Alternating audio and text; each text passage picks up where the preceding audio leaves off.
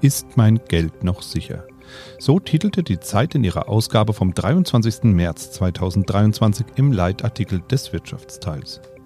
Die Ereignisse rund um die Silicon Valley Bank und die Credit Suisse hallen nach. Solche Ereignisse gehen eben nicht spurlos an den Märkten vorüber und so drohen auch dieses Mal Schleifspuren in den Bruttoinlandsprodukten. Die Zentralbanken halten jedoch an ihrem Kurs fest und erhöhen erwartungsgemäß die Leitzinsen weiter.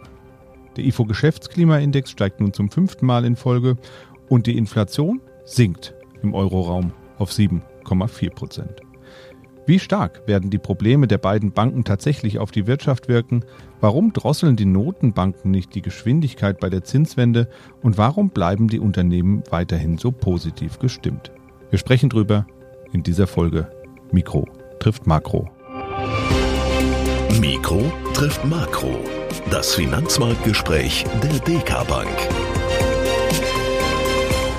Hallo und herzlich willkommen zur 66. Folge Mikro trifft Makro. Heute ist Donnerstag, der 30. März 2023 und bei mir an diesem Quartalsende ist wie immer der Chefvolkswirt der DK Bank, Dr. Ulrich Kater. Hallo und herzlich willkommen, Herr Kater.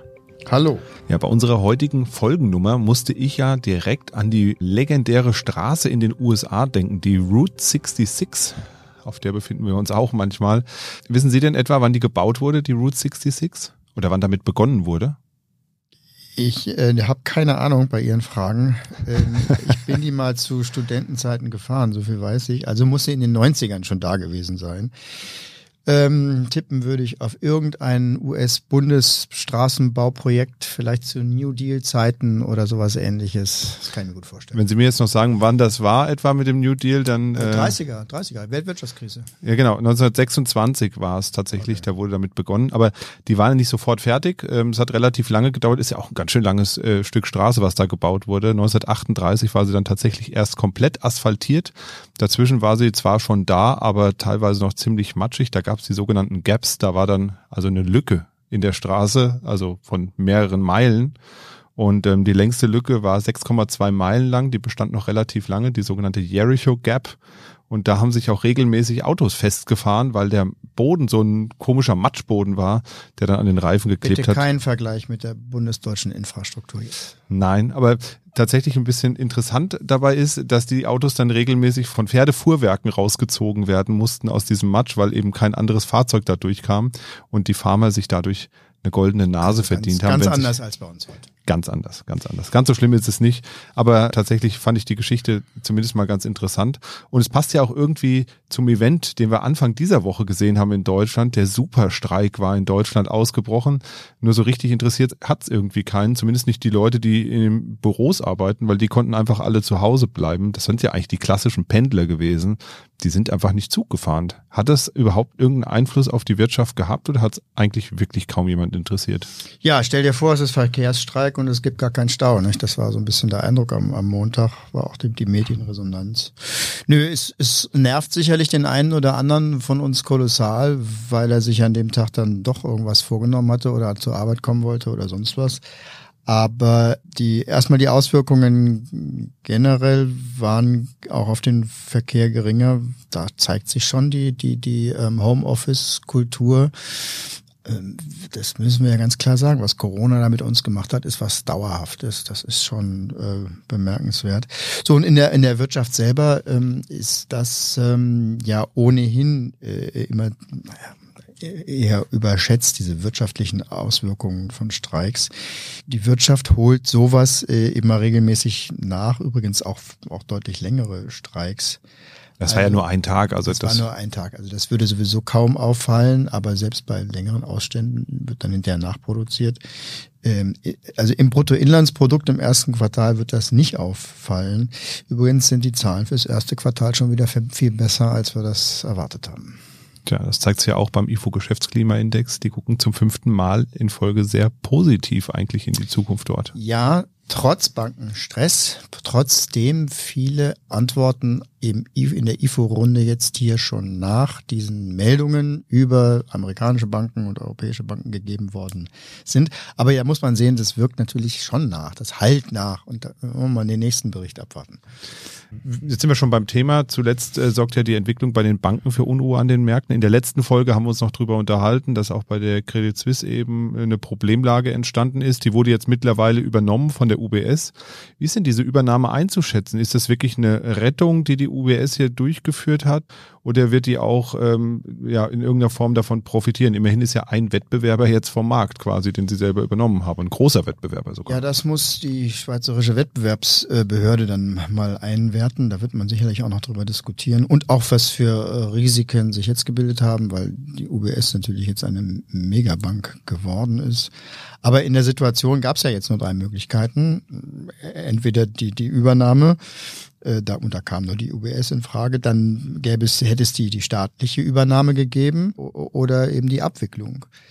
Nach den Regeln, die man sich ja nach der letzten Finanzkrise äh, gegeben hatte, wäre ja eigentlich die Abwicklung, und zwar auch ohne Eingriff des Staates, äh, das bevorzugte Instrument geworden. Es sollen ja auch eben Staatshilfen für die Banken nicht mehr eingesetzt werden. Das war ja großes, großer Wunsch nach der letzten Finanzkrise. Aber wie in USA hat sich jetzt auch hier gezeigt, dass im Krisenfall es dann doch schwierig ist, das rein durchzuhalten. Es sind zwar äh, natürlich auch die privaten Gelder schon auch herangezogen worden, aber es scheint bisher so zu sein, dass also Notenbanken und Staat für solche extremen Situationen und das Finanzsystem ist wieder gerade unter zumindest einer extremen Belastung mit diesem wirklich historischen Zinsanstieg. In so einer extremen Situation sind dann eben Notenbanken und Staat anscheinend dann doch unverzichtbar, um eben das Vertrauen aufrechtzuerhalten. Die Schweiz hat ja auch ähm, einige Garantien begeben, mehrere Milliarden waren das, ähm, die dann nochmal an Garantien an die UBS auch gegeben wurden. Wofür sind diese Garantien? Sind das Garantien gegen mögliche Zahlungsausfälle? Wie muss man das bewerten? Was wird da Nun, garantiert? Die Credit Suisse hat äh, von der Schweizer Nationalbank ja einen, äh, eine Liquiditätshilfe eingeräumt bekommen in, ähm, zumindest hat die Schweizer Nationalbank die Höhe nicht bekannt gegeben, aber am Markt sind eben die Zahlen bis zu 100 Milliarden Franken im Umlauf, beziehungsweise sind, sind, sind 50 Milliarden im Umlauf, aber dieses Liquiditätshilfe für die Credit Suisse durch die Notenbank wird abgesichert durch Garantien des Schweizer Staates. Das heißt also, sollte es ähm, bei diesen Liquiditätshilfen, die auch kreditiert sind, Ausfälle geben, dann würde der Schweizer Staat einspringen mit einem Programm sogar bis 100 Milliarden Franken, sofern das äh, im, im Parlament eben äh, Anklang findet, da Notenbank und, Staat, äh, und Regierung ja zusammengenommen den Staat darstellen, ist es aber trotzdem einfach äh, eine, eine staatliche Unterstützung insgesamt. Schauen wir nochmal auf ein bisschen spezielleren Bereich, der sich da immer wieder mal zeigt, der auch sicherlich ein bisschen erklärungsbedürftig ist. Man liest immer wieder, dass ein bestimmtes Segment an Anleihen der Credit Suisse nicht zurückgezahlt wird, sondern quasi abgeschrieben wird. Die nennen sich dann AT1. Was ist denn das und was äh, hat es damit auf sich? Ja, da geht es um ein Anleiheinstrument, äh, was nach der ähm, Finanzkrise geschaffen worden sind, um die Tier One Anleihen oder AT1 Anleihen. Das sind einfach nachrangige Schuldverschreibungen von Banken. Also nachrangig heißt, dass wenn eine Bank abgewickelt wird, wenn sie zahlungsunfähig ist, dann werden erst andere Anleihen bedient und diese Anleihen eben zuletzt. Der Vorteil für eine Bank ist, dass sie diese AT1-Anleihen dann in einer Form dem Eigenkapital zurechnen kann und Eigenkapitalanforderungen sind ja erhöht worden nach der Finanzkrise und deswegen war es attraktiv, diese AT1 eigenkapitalnahen AT1-Aktien zu emittieren. Aber wie gesagt, sie sind allen anderen Verbindlichkeiten der emittierenden Bank eben äh, nachgeordnet. So, und die Schweizer AT1-Anleihen haben noch eine Besonderheit, dass sie nämlich im Falle von Zahlungsunfähigkeit äh, oder Abwicklung eben äh, sogar noch vor den Aktionären herangezogen werden können. Das war eigentlich schon immer klar bei der Konstruktion. äh, war aber wohl ein wenig in Vergessenheit geraten, so dass es dann einen, Aufschrei gegeben hat am ganzen Markt, weil eben in der Tat die AT1-Anleihen der Credit Suisse ausgefallen sind und äh, in Höhe von 16 Milliarden Gläubiger eben Verluste tragen mussten, während die ähm, Aktionäre ja immer noch äh, einen zwar bescheidenen, aber einen gewissen Kurswert beim Umtausch in UBS-Aktien äh, erhalten haben. Äh, und das ähm, hatte dann Wellen geschlagen weil viele jetzt dachten, der Charakter von AT1-Anleihen wäre jetzt völlig neu, aber dann hat man sich eben noch mal besonnen und die europäischen Aufseher haben das auch ganz schnell klargestellt, dass das eben eine Besonderheit der Schweizer Regulierung ist und dass das im Euroraum nicht so sein würde, sondern da würden dann erst ähm, die äh, Aktionäre dann auch herangezogen werden. Ja, dass die, diese Anleihesegmente haben sich jetzt wieder ein bisschen beruhigt. Aber das sind sowieso kaum Instrumente für den privaten Anleger, diese Nachranganleihen.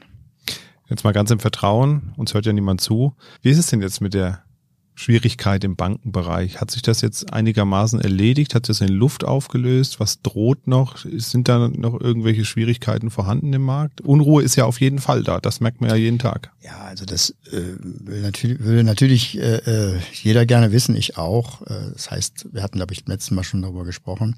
Da gibt es keine komplette Sicherheit. Das kann man vielleicht wirklich damit vergleichen, dass man jetzt gezwungen ist, mit einer etwas erhöhten Geschwindigkeit durch eine Kurve zu fahren, wo vielleicht auch der Asphalt äh, nass ist und auch selbst dem geübtesten Fahrer kann nicht vollkommen sicher sagen, ob er nicht in, ins Schlingern kommt oder am Ende sogar in ganz seltenen Fällen sogar aus der Kurve fliegt. Vielleicht kann man das so ein bisschen von den, von den Risiken her hier vergleichen. Das Grundproblem einer Bankenkrise ist ja eigentlich immer gleich. Da gibt es irgendwelche Gründe, äh, die die Wirtschaftsteilnehmer und die und auch Bankkunden hm, veranlassen zu glauben, dass entweder ihre Bank, eine Bank oder vielleicht sogar alle bei ihren Vermögensgegenständen Wertverluste haben. Das kann eine Immobilienkrise sein, wie das 2008 gewesen ist, wo auf einmal klar wurde, dass die Kredite, die die Banken ausgegeben haben, nicht das wert sind, für das sie sie reingenommen haben, also gekauft haben oder, oder ausgegeben haben.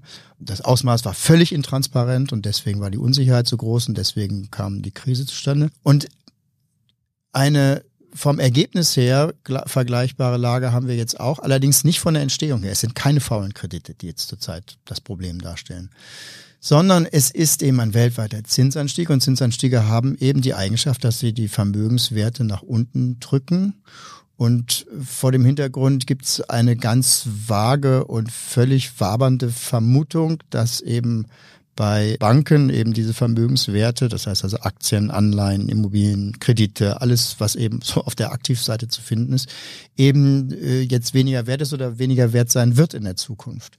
Das ist völlig unspezifisch und nur so kann man auch eine Ansteckung von einer kleinen Regionalbank in den USA zu einer der größten Banken in der Schweiz überhaupt verstehen, weil die sonst nichts miteinander zu tun haben. Es ist eben nur diese unspezifische Formulierung. Der makroökonomische äh, Fachmann, der äh, argumentiert, ja, das ist ein Thema, aber es ist ein sehr gängiges Thema, wenn eben die Notenbanken die Zinsen anhebt und sie hat sie eben sehr, sehr deutlich angehoben.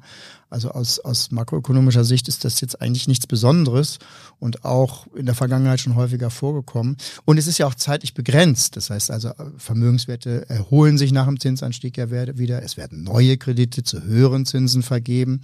Das heißt also, all diese Themen lösen sich ja äh, mit der Zeit dann auch auf, ein, zwei Jahre nach diesem Zinsanstieg.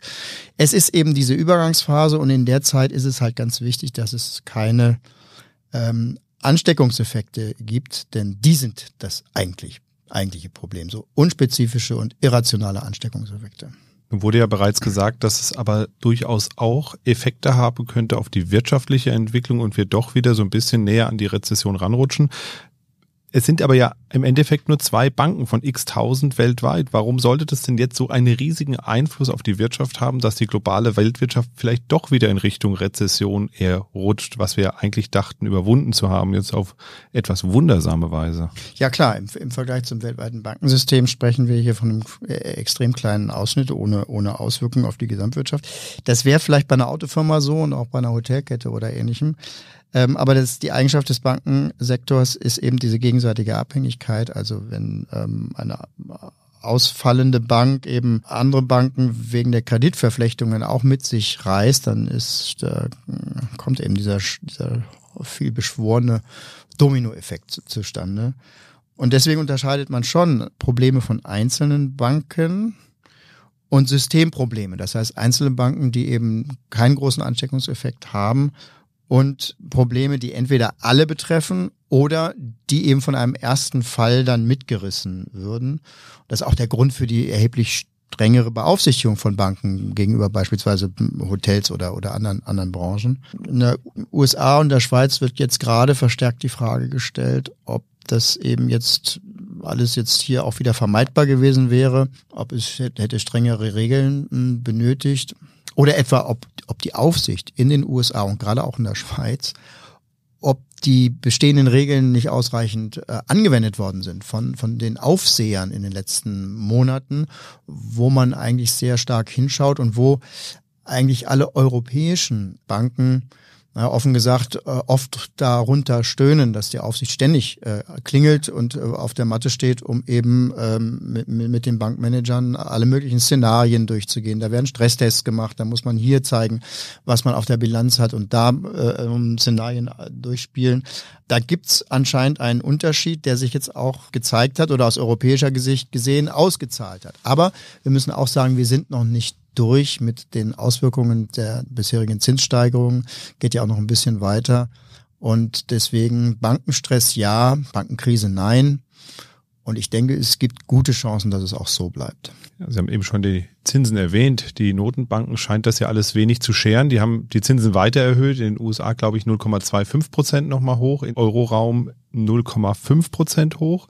Man hätte jetzt ja auch sagen können, ui, da ist viel Bewegung im Markt. Wir setzen jetzt mal eine Runde aus, einfach um diesen Zinsdruck ein bisschen rauszunehmen. Oder wäre das ein Zeichen gewesen nach dem Motto, hm, die Notenbanken vermuten was Schlimmeres, äh, die hören auf mit Zinserhöhungen, das äh, hätte vielleicht noch äh, irgendwas weiter befeuert. Ja, das ist ein wichtiger Punkt. Jetzt eben abrupt den Kurs zu wechseln, hätte viele Beobachter nervös gemacht, äh, nach dem Motto, was wissen denn die Notenbanken schon wieder, dass sie jetzt den, den äh, die Geldpolitik ändern, was der Markt noch nicht weiß. Das ist der Grund, warum auch die letzten Zinsentscheide mehr oder weniger planmäßig wie angekündigt nach oben gegangen sind. Aber die Notenbanken haben auch deutlich signalisiert, dass diese bisherigen Bankenfriktionen kein Grund sind, um die Inflationsbekämpfung mit höheren Zinsen abzubrechen oder auch überhaupt nur den Kurs zu wechseln. Wir hatten in der letzten Woche hier in Frankfurt die äh, ECB Watchers Conference, äh, wo wir alle zusammenkommen, Beobachter, Akademiker, Notenbank selber, ähm, Bundesbank und die Lage besprechen. Und da war die, die Message eindeutig von allen EZB-Vertretern, dass man zweigleisig fährt. Das heißt, dass man mit dem Zinsinstrument und der Einbremsung der Wirtschaft ähm, mächtige Signale aussendet, die die Inflationsbekämpfung betreffen und das andere Gleis dazu verwendet, um eventuell auftretende Friktionen im Bankensektor zu beheben. Das heißt also Liquidität bereitzustellen, wie das ja in der Schweiz beispielsweise in den USA gemacht worden ist um denjenigen, die äh, das nicht so ganz durchhalten, dieses Zinstempo, dann entweder auf die Beine zu helfen oder zumindest dafür zu sorgen, dass es eben nicht zu solchen systemischen äh, Themen kommt. Und nur im Falle einer tatsächlich ausgebreiteten, schweren Bankenkrise würde man erwarten, dass die Notenbank dann tatsächlich den Zinskurs auch wieder ändert. Aber das ist zurzeit nicht das Thema. Aber wie ist denn bei der Inflation? Nutzt es denn was? Geht die Inflation zurück? Kommen wir runter? Ja, sie geht zurück. Wir haben hier äh, gerade vor zwei Stunden die äh, Deutschlandzahlen jetzt hier für den März bekommen. Ähm, haben wir Glück, dass wir am Nachmittag aufnehmen, sonst hätten wir sie heute Morgen noch nicht gehabt wahrscheinlich. Und haben sie ja so geplant. Also ja, genau. steht ja fest. Genau, also genau. insofern äh, gute Planung. Wir sind jetzt bei äh, mehr oder weniger, wie der Markt erwartet hat, 7,4 von äh, über 8 Prozent. Äh, die Energiekomponente ist regelrecht zusammengebrochen von einer Rate im letzten Monat von 19 Prozent, sind wir jetzt bei 3,5 Prozent angekommen. Nahrungsmittel noch nicht, da ist äh, die äh, Steigerungsrate äh, immer noch äh, hoch, über 20 Prozent, aber das wird sich auch zurückbilden problematisch eher der eigentlich kleine Bereich der Dienstleistungsinflation. Da sind wir von 4,7 auf 4,8 gestiegen. Und das spiegelt die Entwicklung wieder. Starker Rückgang der Inflation, ja. Aber Problem bei der Kernrate, beim Bodensatz der, der Inflation sozusagen, die ist zu hoch und die liegt so im Bereich von vier Prozent. Und das wird der eigentliche Knackpunkt sein. Das wird der gordische Knoten sein, der durchschlagen werden muss. Das heißt also, da müssen die Notenbanken standhaft bleiben und die Zinsen jetzt nicht gleich wieder zurücknehmen, weil die Inflation unter vier Prozent gehen wird im nächsten Jahr, sondern da muss man wirklich äh, auch die letzte Inflationsquelle sozusagen äh, austrocknen, bevor man dann in zwei, drei Jahren wieder zur, zur Tagesordnung übergehen kann. Aber ich finde es jetzt auch nicht richtig, wenn man jetzt anhand der Zahlen äh, nur das Haar in der Suppe sucht und sagt, ja, das sind ja alles nur sogenannte Basiseffekte, was jetzt passiert. Die Inflation ist ja nur deswegen rückläufig, weil es, weil, weil die Preise jetzt im Energiebereich mehr oder weniger gleich bleiben und, und ähm, im Vergleich zum Vorjahr eben nur die Jahresrate sinkt. Das ist nicht der Fall. Die Energiepreise sind deutlich zurückgekommen. Und ich denke, das wird auch schon weitere positive, das heißt also rückläufige Inflationseffekte in den nächsten Monaten zeigen. Also man soll das jetzt auch nicht kleinreden, dass es jetzt tatsächlich rückläufig ist. Ist das auch der Grund, warum die Unternehmen ein bisschen positiver in die Zukunft schauen? Also IFO Geschäftsklimaindex, wir hatten es eben schon mal angeschnitten, zum fünften Mal in Folge gestiegen. Ist das der Grund? Inflation kommt zurück, die gerade so im Energiebereich, die Unternehmenslenker sind wieder etwas positiver gestimmt? Das ist, glaube ich, eine sehr, sehr gute Frage, warum hm, die Unternehmen auch die Konjunktur eigentlich recht stabil daherkommen. Wir haben eine Baurezession, wir haben diese ganzen Belastungsthemen. Das ist schon bemerkenswert. Ich glaube, es ist immer noch eine ganz, ganz ungewöhnliche Situation. Wir kommen aus einem Winter, äh, wo eigentlich Zusammenbruchserwartungen die Regel waren. Und wir sind jetzt immer noch in dem Prozess der Erleichterung. Das IFO-Geschäftsklima besteht ja aus zwei Komponenten, das heißt den Blick in die Zukunft und die Beurteilung der gegenwärtigen Lage. Und der Anstieg, den wir in den letzten Monaten erlebt haben, kommt insbesondere daher, dass der Blick in die Zukunft sich von Monat zu Monat verbessert. Aber er kam eben wirklich von, naja, übertrieben gesagt, äh, schon fast Nahtoderfahrungen, ja, also Erwartungen. Es war, war schon extrem niedrig. Diese Erholung ist noch im Gang. Man kann aber nicht sagen, dass die Beurteilung der gegenwärtigen Geschäfte jetzt euphorisch ist. Das überhaupt nicht. Es ist, äh, ich würde mal sagen, eine Stabilität auf niedrigem Niveau. Genau, also 2022 war ja besser als befürchtet. Der ganze Winter war äh, nicht so schlimm. Und dennoch macht ein Wort schon wieder die Runde. Wir hatten es auch schon mal davon. Die Stagflation kommt jetzt wieder raus. Da wurde schon wieder drüber gesprochen, dass wir äh, gerade in Deutschland eine Stagflation steuern. Ist es denn wirklich so? Teilen Sie die Meinung? Naja, Konjunkturschwäche, die haben wir. Und die restriktiven Wirkungen der Geldpolitik, einschließlich auch des Stresses im Bankenwesen, wird dazu führen, dass die Konjunkturschwäche auch in diesem Jahr weiter anhält oder vielleicht sogar ins nächste Jahr hineingeht. Vielleicht für diese Phase Stagflation könnte man ähm, dann äh, anwenden, diesen Begriff. Aber Stagflation in dem Sinne, dass es jahrelang so weitergeht, glaube ich nicht, weil ich rechne schon damit, dass wir auf fünf Jahre die Inflation eben wieder deutlich niederkämpfen, Richtung äh, ähm, zwei Prozent. Und ja, auch die Konjunkturschwäche muss hinterfragt werden. Man, ich denke manchmal, man muss das auch mal so sehen. Also hätte man einem Experten oder auch einem Wirtschaftsmanager vor vor ein paar Jahren die Kette von Katastrophen genannt, die wir, die wir jetzt erlebt haben in den letzten Jahren. Das ging los mit der Corona-Krise, über die Energiekrise und Inflation bis hin zum, zum Bankenstress jetzt. Also ich glaube, da, da hätte, hätte fast jeder mit einem spontanen Reflex zum Auswandern reagiert. Und für diese Mega-Belastungen, äh, muss man sagen, hat sich die Wirtschaft bisher eigentlich mega gut gehalten. Zum Schluss gucken wir immer noch ganz kurz auf die Märkte. Was hat sich so getan seit unserem letzten Podcast? Ist relativ einfach. Die Aktienmärkte waren natürlich jetzt erleichtert, dass sich die Bankensituation recht gut geklärt hat. Von daher eigentlich an den Märkten erstmal vergleichsweise ruhig, oder? Ich würde sagen, gespannte Ruhe. Das Dominospiel findet nicht statt äh, und die Themen sind geklärt worden. Das gibt aber trotzdem ein Bewusstsein, dass wir in Belastungen weiter noch da sind.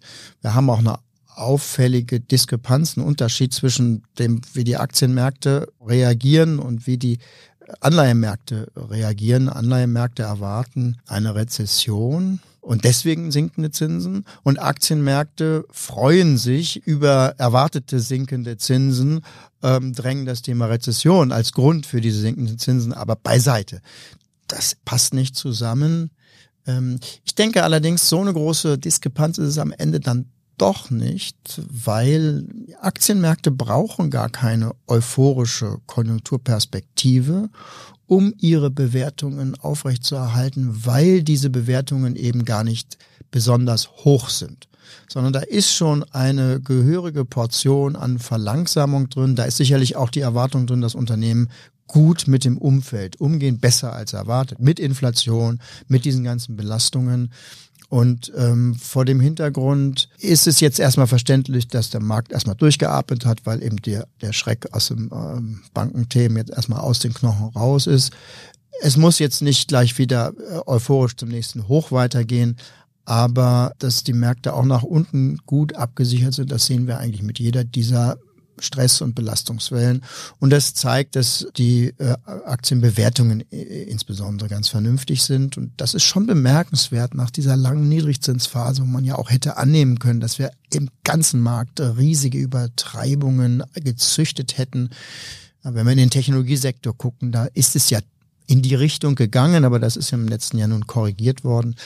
Äh, in, insgesamt ähm, ist der Markt ganz gesund, denke ich. Und wenn es dabei bleibt, dass das wirtschaftliche Schiff durch diese vielen Untiefen, die wir ja jetzt tatsächlich wissen, dass sie da sind, wenn man da durchgefahren sind, dann ähm, wird sich auch in den Aktienmärkten da wieder ein, ein längerfristiges, solideres, positives Bild durchsetzen. Und dann geht's auch wieder Richtung der, der alten Höchststände, dann kommen auch wieder neue Höchststände.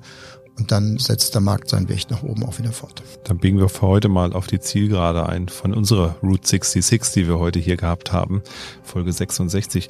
Sie haben gesagt, Sie sind äh, zu Studentenzeiten dort äh, gefahren, äh, komplett einmal von ganz von einer Seite auf die andere? Von San Francisco, nein, von San Francisco nach Los Angeles, also die die ah, West, also Westküstenteil, Teilstück nur. Westküstenteil, einschließlich Aufenthalt am Strand. Na gut, aber immerhin. Und vielleicht sind ja auch äh, welche von unseren Zuhörerinnen und Zuhörern schon dort gewesen und sind sie vielleicht sogar mal komplett gefahren. Würde mich mal interessieren, ob da jemand dabei ist. Ähm, ich würde wetten, bei so vielen Zuhörerinnen und Zuhörern, die wir mittlerweile haben, äh, ist bestimmt jemand dabei. Schreiben Sie uns gern mal. Und zwar ähm, auch Themenwünsche natürlich für den Podcast und Fragen. Und da hat mich tatsächlich jetzt wieder äh, eine sehr interessante Frage erreicht und ich glaube, die nehmen wir dann in den nächsten Podcast mal mit rein. Ich will noch nicht zu viel verraten. Schreiben Sie uns also gerne podcast.dk.de. Wir freuen uns auf Ihre Nachrichten, auf Ihre Fragen, auf Ihre Themenwünsche. Ansonsten freuen wir uns auch über Bewertungen bei iTunes. Dort können Sie uns ein paar Sterne hinterlassen oder auch gerne ein paar nette Worte. Das war's für uns für heute. Machen Sie es gut und bis bald. Tschüss. Mikro trifft Makro ist ein Podcast der DK Bank. Weitere Informationen zur DK Bank finden Sie unter www.dk.de-dk-gruppe.